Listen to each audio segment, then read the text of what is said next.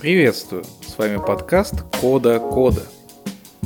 Меня зовут Виктор Корейша, и последние 7 лет я руковожу разработкой IT-проектов.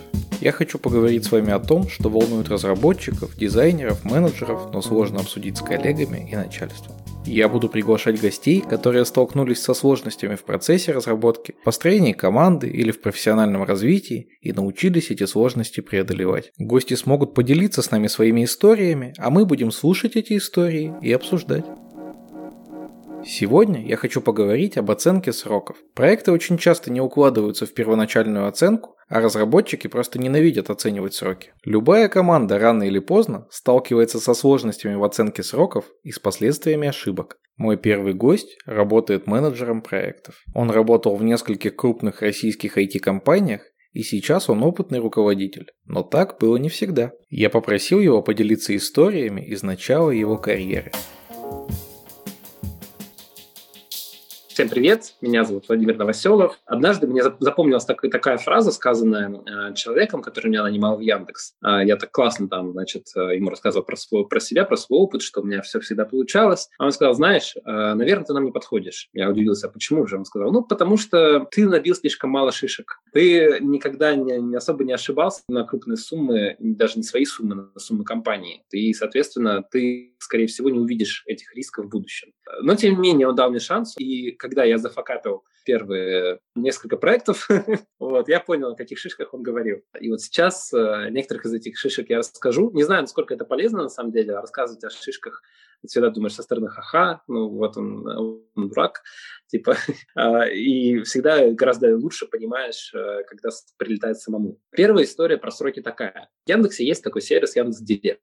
Одно время очень активно-активно рос, Тогда еще не было таких развитых технологий, как сейчас, там, связанных с автогенерацией баннеров, с управлениями ставками на аукционе и так далее. Были достаточно простые механики, которые всем этим хозяйством управляли, и все баннеры всегда создавались вручную, ставками управлялись почти вручную, и понятно, что крупным рекламодателям это было уже неудобно. То есть начинали появляться такие крупные рекламодатели, как Озон, Wildberries. У них были уже тысячи товаров. Управлять этим товаром, генерировать объявления, управлять ставками, оптимизировать их вручную становилось, понятно, совсем неудобно. В этот момент как-то так вышло, что я проявил инициативу и сказал, ребята, давайте вот у Яндекс.Директ там есть API, давайте мы рядом с Яндекс.Директом построим систему автоматизации. Эта идея легла на плодородную почву, ее поддержали и предложили мне присоединиться к команде, которая на тот момент существовала, начиналась, и вот стать там про проектом. Команда называлась Custom Solutions. Потом мы ее уже э, называли в шутку Костыль Solutions, что больше отражало ее суть. Суть э,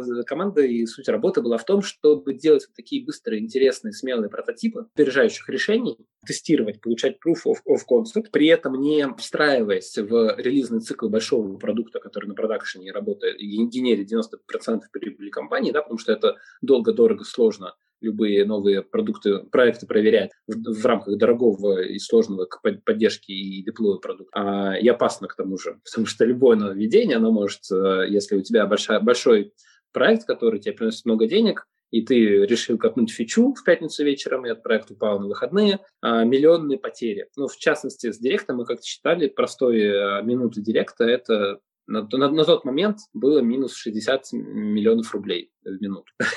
да, цена ошибки очень большая была. Сейчас еще больше. Мы решили, значит, делать такую космическую систему, в которой будет все, которая решит все недостатки существующего интерфейса, которая позволит делать сквозную сортировку всех баннеров фраз, э, их ранжирование, их оптимизацию сразу по нескольким параметрам, которая будет сама генерить баннеры и все такое. Мы наделали кучу прототипов на самом деле. Они назывались очень смешно. Прототип, который генерит баннеры, Лев Толстой, который генерит баннеры еще, еще лучше Лев Толстой Николаевич. в какой-то момент я нарисовал очень такую красивую большую архитектуру. Мы много с командой не думали. Да, я сам рисовал архитектуру, хотя не очень-то тогда и понимал что-то в архитектуре. Я где-то услышал слово микросервис, где-то услышал слово шина данных. Пообщавшись с э, одним разработчиком, вторым разработчиком, третьим разработчиком, собрав весь э, наш пул функциональности, который мы хотели в этот продукт запихнуть, мы собрались с э, моими руководителями, с руководителем моих руководителей на встречу, и они задали мне вопросы про сроки про сроки всего этого замечательного, прекрасного проекта. Бизнес не любит, когда тебе говорят, я не знаю, сколько это по времени займет,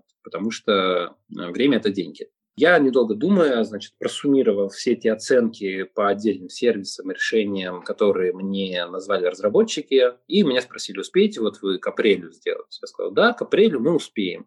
Ну и тогда руководитель сказали, ну замечательно, значит, рабочее название нашего проекта будет апрель, и, значит, мы к апрелю его обязательно вот сделаем. Сразу скажу, что к апрелю мы в итоге успели. Так получилось, что на этой встрече мы не уточняли к апрелю какого года мы успеем. Вот.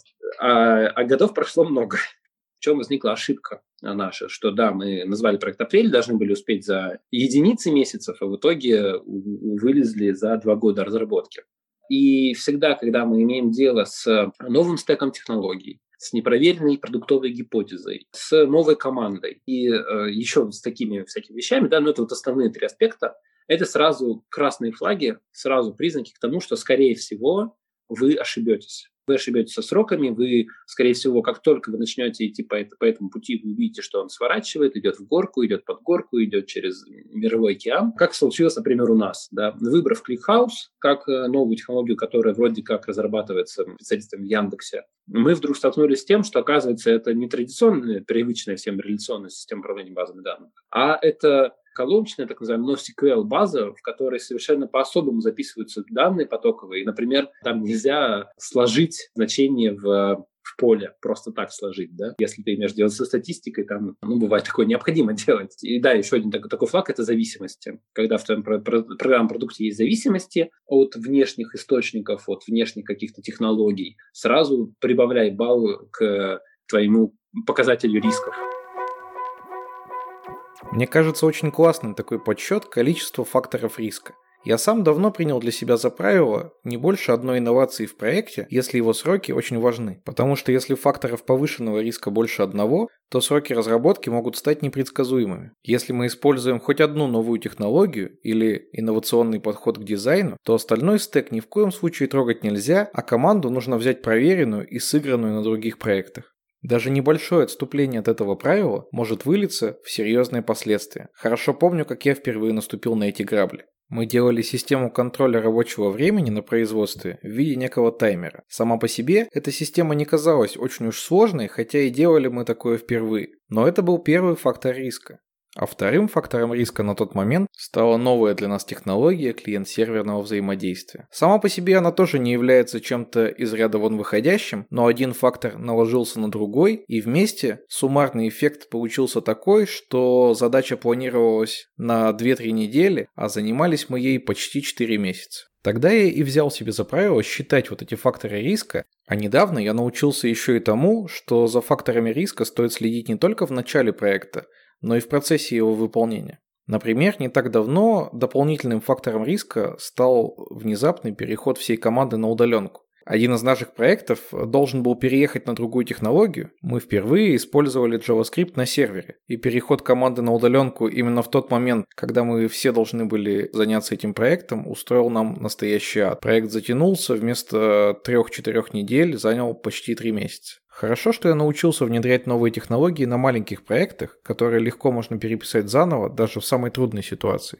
К сожалению, когда случилась пандемия, давать заднюю было уже поздно. Но теперь я с особым вниманием буду смотреть, не появилось ли новых факторов на горизонте и могу ли я как-то повлиять на риски проекта. Не только проекты с большим количеством рисков могут задержаться. Самые обычные проекты, которые оценили в X человека дней, внезапно превращаются в 2X, 3X или еще больше. Я попросил Владимира вспомнить историю из своей более поздней практики, когда в проекте не было очевидно рискованных зон, но все же что-то шло не так, и посоветовать нам с вами, как выходить из таких ситуаций. Давайте послушаем я стал как бы дальше заниматься продуктовой деятельностью, продукт-менеджментом, и начал работать в команде экспериментальных продуктов. Чем та команда занималась, к сожалению, рассказывать в силу NDA до сих пор не могу. вот, но скажу про концепцию. Там уже была какая-то более проверенная продуктовая гипотеза, уже более профессиональная команда, и я уже набил шишки те самые, уже примерно понимал, где могут быть риски, и поэтому лучше декомпозировал задачи. Но с чем я столкнулся? С тем, что даже когда ты на груминге или на каком-то общем планировании выбираешь задачу, э, вроде бы как, ну, относительно понятную уже, уже декомпозированную. Пытаетесь э, играть в планинг-покер, да, с разработчиком, пытаться оценить э, ну, вот эту интегральную характеристику сложности и времени в сторипоинтах. Во-первых, я вообще понял философию скрама, почему вообще там нет единиц времени, а есть некоторые сторипоинты, бананы или все что угодно. Разработчики этой методологии всячески пытались сократиться от времени, потому что понимали, что время непредсказуемо все равно Project Manager пытается всегда в, в своей голове вот эту вот виртуальную оценку в сторипоинтах переложить на количество человека-часов, человека-дней и того, когда же мы наконец можем это все как сдать. Значит, я столкнулся с тем, что мы всегда не попадали не попадали ни в сроки, ни в оценку в. Наше отклонение составляло там, порядка 30, 50, 60 процентов, без всякой системы. Я стал ну, вообще думать, а в чем же дело? Как же так? Мы же все увидим, вроде как э, почти вся информация у нас есть. Да? Вот, можем, бери и делай. Как оказалось, конечно, проблема была не у меня одного. Больше всего мне, наверное, помог Григорий Бакунов, известный э, человек с э, ником Бабук. Сейчас он директор, и на тот момент был директором по развития технологий, по-моему, так называлась его позиция. Я у него спросил совет, и он рассказал мне, никак такие задачи не решаются. Никак нельзя никогда давать, не попадать в хорошую оценку с помощью ну, именно оценки именно самой разработки. Надо с этим смириться. Но, тем не менее, грамотный менеджер умеет с этим работать, умеет этим управлять. Как он это умеет делать? И он рассказал, что э, когда ты планируешь какой-то вот проект, набор задач, декомпозированных даже уже на этот момент, и твоя задача, например, надо сказать руководству срок, прибегать к следующему приему. Если ты просто возьмешь и будешь завышать сроки, да, то очень а, вроде как на коротких дистанциях, типа когда тебе разработчик сказал, это займет два дня, ты умножил на 3 и говоришь, это займет 6 дней. Ну, вроде бы окей, 6 дней, 3 дня где-то близко. И да, разработчик чаще в, при увеличении срока в 3 раза а, все-таки попадает и делает это за 6 дней. Но эта формула перестает работать, умножение на 3, когда а, речь идет о больших дистанциях, о больших сроках. Например, 3 месяца умножаешь на 3, получается 9 месяцев, как уже почти год. Такая оценка, во-первых, просто не пройдет никогда ни за что согласование, да, во-вторых, ну, она просто кажется какой-то уже большой, нереально, неоправданно. И здесь а, Григорий рассказал о том, что здесь работает такая хорошая геометрическая формула. Зная точку А и точку Б, точку А, где ваш проект сейчас, точку Б, в которую надо прийти с точки зрения функциональности, необходимо вот это вот прямое расстояние между ними, которое э, является той оценкой, которую дал разработчик, как бы находясь э, в трезвом уме доброй памяти, как бы он подумал и сказал, я это сделаю за три месяца. Это как, как, как будто бы разработчик в своей голове соединил две этих точки на плоскости прямой линией. Есть он, он думает, что он будет двигаться линейно, поступательно. А делать сначала первое, потом второе, потом третье. Ну, то есть первый шаг, второй, третий шаг, и так по прямой линии дойдет до точки Б. Так вот, надо вот эту вот линию умножить на половину длину окружности и прибавить две недели. И почему так работает? Вот если представить эту линию на плоскости и вписать ее в окружность так, чтобы она была диаметром, ну, это длина первоначальной оценки должна стать диаметром, тогда половина длины окружности, дуга, которая соединяет это, эти точки, примерно описывает более реальную траекторию движения к ее достижению точки B с точки зрения разработки той или иной фичи или функциональности. Почему? А, почему так происходит? Как только мы делаем первый шаг, по направлению к точке Б, мы вдруг сталкиваемся с какой-то проблемой, с legacy кодом, с документацией, с особенностями стека, не знаю, с, с особенным поведением какой-нибудь э, зависимости и так далее. Мы такие, окей, ее изучаем, делаем следующий шаг, открывается ящик Пандора. Это все больше и больше нас отклоняет от первоначальной траектории. Наша траектория начинает загибаться. Но примерно в середине проекта все следующие проблемы, которые до этого только нарастали и степень определенности нарастала, становятся уже знакомыми. И мы уже примерно обретаем компетенцию и понимаем, а как с ними э, действовать дальше. И они начинаются также по пологу кривой уменьшаться, и мы, похожие на овал траектории, начинаем приближаться к точке B. И вот э, можно свести в абсолюте, что эта траектория, она напоминает половину длины окружности. Длина окружности считается по знакомой формуле 2πr, а, соответственно, мы берем только а, половину, да, то есть делим на 2, у нас остается PR, а, где R – это тот первоначальный срок, который назвал разработчик. Что дальше? Почему две недели? Потому что еще работает, мы все люди, и да, бывает так, что если все это время вообще никто ничего ни разу пальца палец не ударил, вообще ник, никто ничего не закоммитил, не читал, не, не делал и не знаю, не знаю, чем занимался, то в принципе к концу срока, по прошествию там, этого времени, за две недели я сам лично знаю, что упоровшись, куря мануалы, я сам за две недели худо-бедно что-то да, реализую. В принципе, люб, любую, любой сервис я за две недели напишу. Я стал применять эту технологию, не всегда ее просто применять канонически, то есть а здесь важно как-то сегментировать информацию. Важно не говорить заказчикам о том, что ты применяешь эту технологию, и говорить, что да, да, это, эта разработка реально столько занимает, вот она так и объяснять, находить аргументы и, и делать это убедительно. А разработки, наоборот, говорить, ребята, у нас супер сжатые сроки, нам некогда вообще, у нас нет никакого запаса по времени, у нас вот исключительно давайте делать, давайте жестко дробить задачи, сегментировать, стараться попадать в сроки планирования а, на маленьких задачах, то есть, даже с точностью до дня. Конечно же, при этом важно, чтобы была нормальная атмосфера в команде, не было перегруза. Перегруз, на самом деле, убивает все методологии. В случае перегруза, в случае дефицита ресурсов, ни один лайфхак вам не поможет, потому что в этот момент любой, любой проект в нем начинают себя вести и разработчики, и проекты, как, ну, мы называем это чайка менеджмент. Лететь туда, где больше, где больше кричат, да, где сильнее горит, что-то хватать, что-то делать, срать везде вокруг говнокодом, и к продуктивному результату прийти в таком случае сложно. Бабук дал один ценный совет, на самом деле, который еще более ценный, я считаю. Это было так. Была ночь, где-то 2-3 часа ночи, офис Яндекса на Красной Розе, на улице Льва Толстого. А, я выхожу из офиса в 3 часа ночи, вообще полностью расстроен. У нас а, ни, ни сроки не сходятся, ни проекты не идут, ни мысли ну, в голове про новые продукты нет. Есть там была такая системная проблема, что наши продукты, у нас был коммерческий, коммерческий KPI, что они должны хорошо работать, там, а, быть конкурентными, решать проблемы рекомендателей, увеличивать деньги, да, вот это все. И ну, что-то ничего не получается, нет идей, просто не, не сказано раз. И с командой как-то конфликты какие-то. Короче, полностью, полный такой вот э, дезморал. Я выхожу в 3 часа ночи, а там во дворе бабук э, ковыряется в мотоцикле. Там у Яндекса на Красной Розе стоянка мотоциклов была. И в 3 часа ночи, значит, во дворе директор по развитию технологий Яндекса, миллиардной компании, ковыряется в мотоцикле. Я к нему подхожу, говорю, о, говорю, Гриша, здравствуй, говорю, что стесняюсь немножко. Что делаешь? Он говорит, да вот, хочу мотоцикл продать, говорит, надо это обслуживание сделать, там свечки поменять, все такое. Я говорю, о, круто, типа помочь? Говорю, ну давай. И мы начинаем с ним менять свечи в японском цикле. Я говорю, слушай, а ты же опытный очень человек, и вообще можешь мне посоветовать? Вот такая фигня, ничего не получается, вообще продукты не растут, идей нет, вдохновения нет, с командой ссорюсь. А он послушал, я говорю, вот можно мне эту консультацию взять? Когда к тебе можно прийти, записаться, все такое, поставить встречу в календаре? Он говорит, ну вот, в принципе, наверное, сейчас прямо. Говорит, другого времени нет. Говорю, ну, говорю, хорошо. Примерно как-то вот так в двух словах изложил ему свою проблему.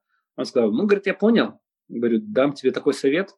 Знаешь, чтобы, говорит, проекты у тебя получались, было вдохновение, были вообще идеи, мысли и силы на них, надо много путешествовать и много заниматься любовью. Очень возвышенное напутствие, и из этой истории я понял, что подход к оценке сроков может колебаться от строго математического до вдохновенно литературно-философского. И мне стало интересно, а какой подход к оценке сроков используют сами разработчики, когда называют, сколько сил уйдет на ту или иную задачу. Чтобы ответить на этот вопрос, я пригласил следующую гостью. Ее зовут Юлия, мы много лет работали вместе. Потом она переехала в другой город и стала работать на крупной компании. Она всегда очень щепетильно подходила ко всем проектам, и я точно готов доверить ей оценку в самых сложных ситуациях. Давайте послушаем ее историю. Всем привет, меня зовут Юлия Зайцева, я фронтенд-разработчик уже около 7 лет. У меня есть наблюдение, что чем э, жестче ставятся сроки, чем они больше привязаны именно ко времени, тем меньше они соблюдаются. Если стоит дедлайн там 4 числа, особенно когда там еще какие-нибудь показы или еще что-нибудь, ну как сам понимаешь, все в самый подходящий момент, естественно, все рушится, все, все, все идет не так и вообще все плохо. Менеджер, он приходит, и перед самым дедлайном проверяет и говорит, ой, а я имел в виду совершенно другое. Все в мыле начинают что-то переделывать. Ну, такой подход, он как бы имеет место, и он абсолютно неправильный, ну, со стороны менеджеров, на мой взгляд. Пример. Есть команда, два аналитика, фронтендер, бэкендер. Аналитики говорят, что делать, потому что они, типа, общаются и с менеджером, и с бизнесом. И они как бы типа в курсе проекта. И, соответственно, аналитики какие-то решения они принимают сами. Менеджер включается, вот, непосредственно менеджер включается в процесс перед самым показом, когда ему, грубо говоря, идти на отчет перед начальством. И он отсматривает и говорит, ребята, а это не то. И общается он при этом и с аналитиками, и с командой. Команда говорит, ага, чувак, так это же аналитики, они же с тобой общались, общались с бизнесом, там все, все, все это. Нет, ну я-то имел в виду совершенно другое. И начинается, то есть еще на часа на два, на три выяснение отношений, а потом еще часа на два, на три, на четыре или еще что-то, это исправление и какие-то костыли, которые типа сейчас что-то сделают, чтобы перед показом было все хорошо. Но, естественно, в показ эти костыли могут отвалиться как из бэка, так и с фронта, сам понимаешь, самый неподходящий момент. И все идет по одному месту. И виновата в результате и команда с аналитиками, с разработкой, и менеджер, и все, короче, кроме, естественно, начальства, которое непосредственно это все принимает. Итерации должны быть не, не тогда, когда все уже, менеджер включается, не тогда, когда все, вот, вот ему завтра уже это все показывают, грубо говоря, а на каждом этапе. Ну, то есть обсудили какую-то задачу, какую-то проблему, потому что продукт же он решает какую-то проблему, правильно? Он же не просто сам в себе коробочка. То есть он должен решать какую-то определенную юзер, ну, user story, как это, я не знаю, там по-умному называется. Соответственно, он все это должен проговаривать, и это все должно отслеживаться на уровне вот от э, начала до конца. И менеджеры команды должны понимать, для чего это нужно. Обычно бывает наоборот, что менеджер как бы дистанцируется, он дает задачу, как-то описанную, потом аналитики как-то ее обрабатывают, и, соответственно, уже в самом конце менеджер что-то отсматривает, какие-то свои комментарии, когда уже, в общем-то, поправить ничего практически нельзя, нормально, изменить парадигму, еще что-то, он там вставляет свои 5 копеек. Вот это самое бесящее такое, знаешь, как это, менеджерское ведение проекта, вообще, ну, одно из самых фиговых, и оно ни разу никогда не приводило к каким-то нормальным результатам. Ну, это на мой взгляд, опять же. Из этой истории вам может показаться, что врагами правильной оценки являются менеджер или аналитик, но на самом деле прислушайтесь, ведь это история о том, что главными врагами является истерика и ошибки в построении процесса. Я попросил Юлю рассказать о том, как на ее взгляд должен выглядеть идеальный проект, где следует искать выход. Выход это когда маленькие задачи, ну, то есть итерации маленькие. Не тогда, когда там все сидят месяц, что-то делают, потом все это пытаются соединить, за неделю выкатить. Вот, вот это сразу не идеально. Идеально это ну, недельные, двухнедельные какие-то такие штуки, которые ты там выкатил. У тебя есть определенная какая-то фича, которую ты там ковырял. Вот главное, что у всех эти итерации, они очень маленькие. И получается, что когда идет выкатка, во-первых, так как этого, э, это не прям какие-то очень масштабные вещи, которые можно, опять же, протестировать, можно соединить с разными частями, можно там и бэк, и фронт, чтобы они повзаимодействовали уже практически на релизной ветке и посмотрели, а, что там будет. В то же время ты можешь это же показать и менеджеру, и аналитику, и еще что-то, еще что-то. И вот у тебя эта маленькая итерация, никто там не тратит на нее много времени, вопросов, что типа, ой, а мы думали, что будет не так, или а вот здесь вот, ну, то есть они, они возникают, естественно, но они возникают во время, потому что э, включенность есть, ну, как бы ты практически каждый день мониторишь этот проект, и аналитики в том числе. И все, у тебя это идет без нервов вообще, ты спокойно реагируешь на все фидбэки, суждения идут без нервов, ты говоришь, так, ребят, ну, да, тут вот там не додумали, тут вы не досказали, тут мы сами дураки, например, да, да, надо было так. Проблемы, они небольшие, они маленькие, обсуждаемые, и их легко пофиксить во время разработки. И даже потом, если тестиров... у нас даже тестировщики, когда выходят, да, то есть если у них есть какое-то там мнение, там еще что-то, что, блин, ребята, тут они, естественно, это все высказывают. Ты когда опаздываешь, ты нервничаешь. По срокам не укладывается команда. Работаем мы командой. Не то, что там один человек сидит, да, что-то пыхтит и делает. Когда команда не успевает, это не значит, что кто-то конкретно, да. Не, ну, бывает и так, но опять же по каким-то объективным. Заболел, ушел на больничный, еще что-то, ну, как бы кусок работы его можно взять. Но бывает так, что вот, ну, какие-то вещи реально не предусмотрели или бизнес там поменял в, в текущий. Ну, вот опять же, я говорю, если маленькие итерации, то ничего страшного, там, ну, сдвинешь ты на пару дней, это как бы никого не убьет. А если это большие итерации, там месячные, и вдруг вот там что-то вот это уже вот этот вот весь ком, да, менять, это все превращается во что? Во-первых, это надо понять, как менять, понять, э, не кто виноват, а что нужно сделать для того, чтобы э, это все поменять. То есть это ты должен обойти кучу людей. Это ты должен э, понять, что кому конкретно, в какое время нужно сделать, чтобы опять это все нормально сработало. Как при этом не нервничать? То есть ты делаешь, по сути, ты начинаешь, по сути, все сначала, но у тебя уже вот, вот этот вот огромный багаж с тобой. И ты понимаешь, что ты либо будешь заставлять, ну, перерабатывать, да, и ты в том числе будешь сидеть и там вот так вот э, там ночами, да, это все доделывать, а потом там сутки ты отсыпаешься, и опять же никакой работы не идет. И все равно у тебя, ты знаешь, что ты не сделаешь, опять же, так, как хотелось бы, так, как было бы лучше. То есть это ты оставляешь все, ну ладно, потом там что-нибудь доделаем, что-нибудь перепридумаем, но все прекрасно знают, что потом это случается очень-очень редко. И вот этот вот монструозная какая-то там надстройка, подстройка, она у тебя как это сидит и грызет тебя изнутри, потому что, ну, как бы, ну, нельзя так делать. Но пришлось.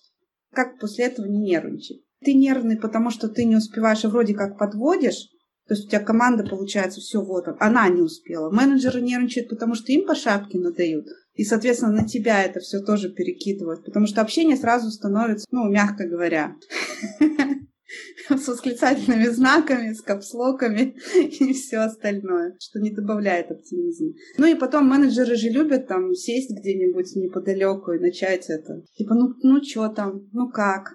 Ну, блин, ну а что, как вот, ну, блин, ну, ну чем я могу помочь? Да уже ничем ты не можешь помочь. то есть там даже вот такое, что они больше уже мешают своими какими-то этими, то есть якобы попытками помочь, даже там, не знаю, там у нас э, в МТСе было то, что тоже перед показом там что-то слетело, и э, менеджер, девочка, бегала, носила всем кофе. Ну окей, но это не меняет того факта, что я здесь в 12 ночи сижу какой-то херней занимаюсь. Ну серьезно, кофе мне не поможет уже. По срокам разработки должен отвечать э, разработчик и команда. Потому что, опять же, тот же скрам, там вот этот покер, он для этого и предназначен, что типа несколько разработчиков в результате выводится какая-то средняя, либо если есть какие-то перевес, можно обсудить, почему. Потому что либо кто-то чего-то не видит, либо а, кто-то э, что-то недопонимает. Но никогда сверху от менеджеров сроки поступать, в принципе, на мой взгляд, не должны. И вот теперь уже под немного другим углом мы слышим, что три кита правильной оценки сроков – это декомпозиция, трезвая оценка ресурсов и общее видение ситуации. Но что же делать в том случае, если ты не можешь оценить ситуацию со всех сторон? Если ты не программист, но управляешь разработкой? Многие скажут, что в такой ситуации ничего другого не остается, кроме как переложить всю ответственность на тим лида. Но есть и другие подходы. Наш следующий герой начал управлять разработкой задолго до того, как э, впервые написал хоть одну строчку кода. Давайте послушаем его историю о том, как он справлялся с оценкой сроков раньше и как ему это удается сейчас. Меня зовут Сева.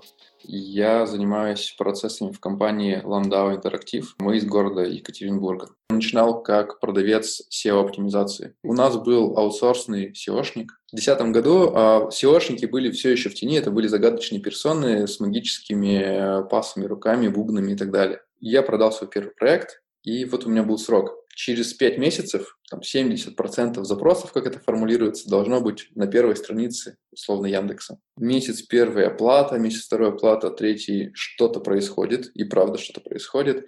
Спустя пять месяцев оказалось, что ничего не произошло, и оказалось, что даже базовые вещи, на сайте не сделан, не сделан не потому, что там я не поставил задачи, не сделан не потому, что потому что ничего не произошло на проекте. Просто проект лежал. То есть мы какие-то штуки делали, но поскольку это был мой самый первый проект, самая первая продажа, я вот был вебом вообще никак не знаком. До этого я знал только один сайт Google. И никакие сервисы, интернет-магазины, ну, типа студенческие времена, мне это было неинтересно, незачем. В итоге я выучил SEO настолько, что сам немножечко начал продвигать проект, и без оптимизатора я знал, как базовые характеристики обработать, да, то есть базовые требования, базовый чек-лист реализовать так, чтобы, ну, вот сайт был не противный. Этим закончилось. В самом начале нашего пути, нашего пути как Landau Интерактив года 4 назад взяли проект на аутсорс. Нам сказали, вот, ребята, мы хотим обновить сайт, вы будете аутсорсить да, разработку? Мы такие, да не вопрос. Вроде бы, на первый взгляд, сфера интересная у сайта. Это курсы, но, но при этом это не какая-то веб-платформа. Это обычный сайт-каталог с парой функций, э, типа записаться на нужный тебе курс, и, возможно, его оплатить. И самого сложного здесь, наверное, из интеграции – это оплата, то есть подключение, условно, Яндекс.Кассы. Ну, тогда я еще ни разу не подключал Яндекс.Кассу, хотя много работал с рекламой, да, но именно с точки зрения разработки, интеграции вообще ничего не делал. Ну, хорошо, мы взяли, прикинули, посчитали мету тысяч на 150, такие думаю, ну, в принципе, нормально, WordPress, плюс подключили модуль э, WooCommerce для небольшой витрины товаров, то есть товаров до 20 товаров. Это просто какая-то расходники для обучения. И каталожная часть,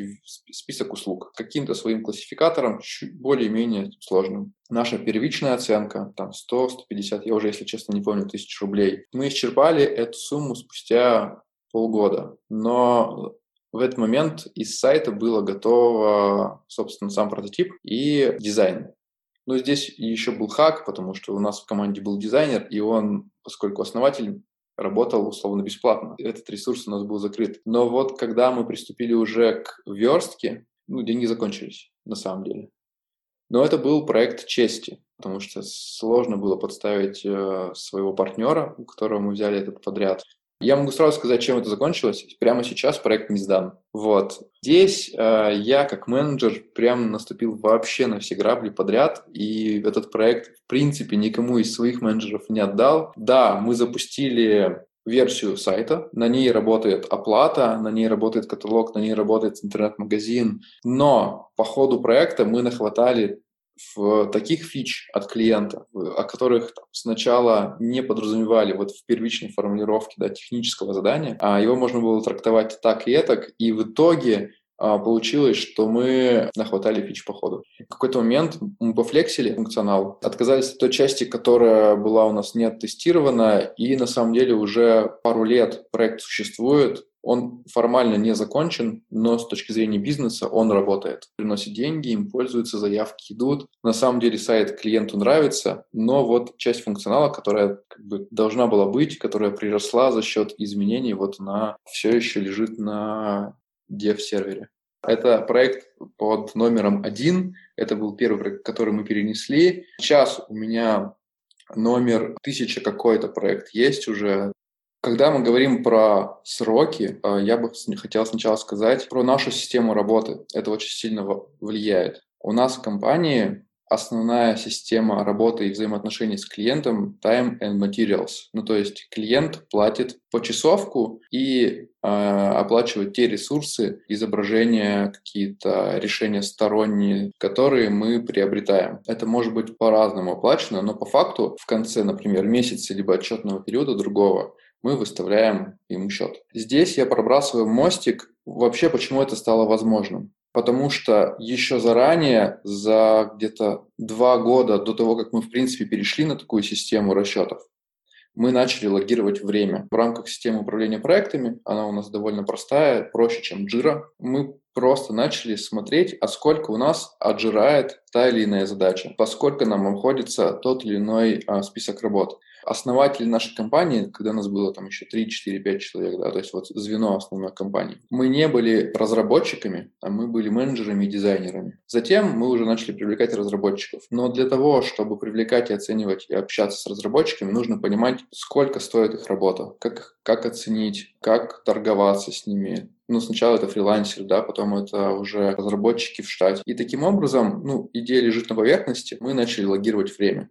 И это на самом деле, если возвращаться в принципе к рассказу, как я сейчас оцениваю проект, в первую очередь основываюсь на нашем опыте. Он не только лично мой, но в том числе это история логирования времени и решения задач моей текущей командой, либо командой на какой-то момент времени в прошлом. Без этого я бы, наверное, мог оценивать только субъективно, основываясь на собственном опыте. Такая база была заложена, и мы всегда сможем проверить, так или не так. Конечно, здесь есть некоторые, ну, такие вещи, как технологии не стоят на месте. И сложность задач, и архитектура приложений тоже изменилась. Тем не менее, в каком-то обозримом прошлом подобный проект бывал, либо подобная задача, да, даже если проект там стал крупнее, то подобные задачи, какая, какой-то юнит мы уже делали, и поэтому мы всегда можем обратиться. Например, я общаюсь с разработчиком, с обычным рядовым фронтендером, это может быть даже джун фронтендер. И мы на самом деле размышляем не на уровне даже часов. У, меня есть лично просто единица. Это половина дня, один рабочий день. Ну и кратные. Нет оценки 3 часа. Не, есть для небольших задач, понятно, оценка 1 час, полчаса и так далее, но это какие-то понятные даже менеджеру вещи, что-то типа подвинуть лево-право. Мы это даже не рассматриваем. Мы говорим уже вот конкретно на больших задачах. Более-менее понятная задача – это вещи кратные должны быть, скорее всего, дню или полудню. То есть там 4 часа, 8 часов и дальше поехали. Да, разработчикам спрашиваем, да, сколько времени, например, тебе понадобится. Если честно, есть хак. Может быть, ты встречал, может быть, читал книгу Канемана. Думаю, медленно, решай быстро. Там история про то, что люди недооценивают вероятности у людей плохо с вероятностями. Но на самом деле у людей плохо не только с вероятностями. Жизнь показывает, что у людей плохо, в принципе, с оценкой реальности, то есть тех сил, например, в данном случае с, разработкой, если мы говорим о ней, сколько, за сколько они что-то сделают. Это всегда оптимистичная оценка. Вообще в моей практике не было ни одной пессимистичной оценки. Даже если люди выдвигали какие-то предположения, это, это всегда какая-то оптимистичная оценка. Даже если мы говорим о большом проекте, на вскидку кидаем там миллион рублей или там тысячу часов. Это всегда не попадание, это всегда x2, x3 и даже больше. На небольших масштабах понятно, что ошибка меньше, да, то есть, и, соответственно, когда я когда мы оцениваем какой-нибудь эпик, оцениваем задачу для спринта, по-любому я просто вызываю на разговор. Мы пробуем э, расписать, а вот как ты, вот у тебя есть только одна задача, как ты будешь ее делать, что потребуется, и в процессе разговора на самом деле. Скрам э, техники это хорошо описывается как планинг покер, да, но здесь не всегда именно покер можно устроить. Просто обычный разговор обычно решает задачу. Мы, скорее всего, процентов на 20-30 от базовой оценки э, разработчиков в любом случае увеличиваем. Конечно, туда закладываются и какие-то, знаешь, такие транзакционные издержки, что я написал в чат э, проекта, потому что жду ответа от бэка. В процессе разговора выясняются многие детали. Особенно, когда мы стоим на позиции, как пользователь в итоге этим, э, с этим будет работать, ну, например, с интерфейсом. Исходя из структуры проекта, исходя из карты проекта, зная, какие шаблоны и какие какие кейсы пользовательские мы должны закрыть, я уже могу вообще в соседнем проекте сказать и посмотреть, сколько даже конкретный дизайнер, конкретный проектировщик в среднем тратит на такие задачи. Ну и, и дальше пойдем, да, то есть сколько в среднем у меня занимает время развернуть бэкэнд, ну, в базовом каком-то варианте, и, соответственно, сколько в среднем я должен заложить на фронтенд. История Сева уникальна тем, что он отвечает за сроки и за результат, хотя не может опираться на свой программерский опыт. Я попросил его рассказать о том, как он справляется с ситуациями, когда сроки в проекте оценены неверно. Изначально я, в принципе, менеджер. Я гуманитарий, можно даже так сказать. И в какой-то момент меня подобные ситуации, ну, мне они немножко надоели, и я попал на сначала просто в платформу HTML Академии, и прям проникся духом, потому что все дико мне понравилось. Это были какие-то зимние каникулы. Я посмотрел, как, вер... как верстаются сайты. Оказалось, что базового навыка в понимании как это работает, в принципе, как, как работают алгоритмы, э, что, в принципе, ты можешь прочитать, на самом деле, любой код, если знаешь английский язык, и этот код, ну, не, сам, не самый плохой, позволяет тебе понять, что должно произойти, чтобы какая-то задача сделалась. То есть, если ты добавляешь что-то новое, какую-то новую сущность, понятно, что вокруг нее должна быть а, организована инфраструктура. И поэтому, когда ты мне, например, скажешь, что вот есть просто зеленая кнопка, она у нас уже существует, красная кнопка, она уже существует, нужно взять и сделать зеленую, я просто на опыте тебе скажу, что это точно 5 минут. Ладно, 10, если тебе нужно произвести, ну, просто инфраструктурные вещи, типа залить проект себе, обновиться и так далее. Но это все, по сути, к решению задачи не имеет значения. Если эта задача вот чуть-чуть более сложная, я примерно уже представляю, что это, ну, условные полдня. Да, ну, это, это просто опыт плюс а, зафиксированный где-то. Когда я не согласен, у меня есть там, свежий кейс, например, задача выгрузить из базы все заявки со страницы, потому что сломалась интеграция, и они записались только в базу и не прокинулись в AMA CRM. Что значит качать заявки? Это значит, что они где-то уже есть, нужно просто зайти и скачать. когда логируется, например, два с половиной часа на такую задачу, у меня, ну, автоматически появляется вопрос, потому что для меня это значит зайти в Gmail и скачать все письма из Gmail, ну, или какие-то письма, или найти письма. По сути дела, это все то же самое. Ну, это, с одной стороны, задача специфическая, потому что вроде бы содержит слова типа база данных, но по факту это те же самые просто специализированные графические интерфейсы. Плюс на каждом проекте, ну вот уже есть пул таких задач, которые повторяющиеся. Бывает, что мы вдвоем с разработчиком ну, говорим, вот 4 часа, он говорит, да, 4 часа. Если я понимаю, что нам ну, мы не можем оценить, я привлекаю еще одного. Хорошо, что у меня есть как минимум два бэкэнд-специалиста и пять фронтендеров. Здесь есть где, в принципе, уже разгуляться.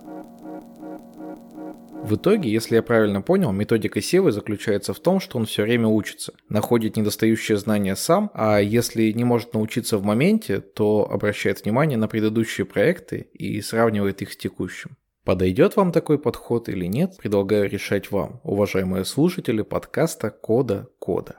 С вами был Виктор Корейша, и я буду очень рад, если вы захотите встретиться в нашем подкасте снова. Ну а если вы решите поделиться своими историями или вам есть что со мной обсудить, пишите в Инстаграм или Телеграм аккаунт Корейша или на мою почту виктор собакакорейша.ру. А еще у нашего подкаста есть странички в Телеграме и в Инстаграме кода кода каст, где я буду выкладывать дополнительные материалы, не вышедшие куски и обсуждать с вами интересные штуки. Буду очень рад, если вам захочется туда заглянуть. До новых встреч. Пока-пока. Thank you.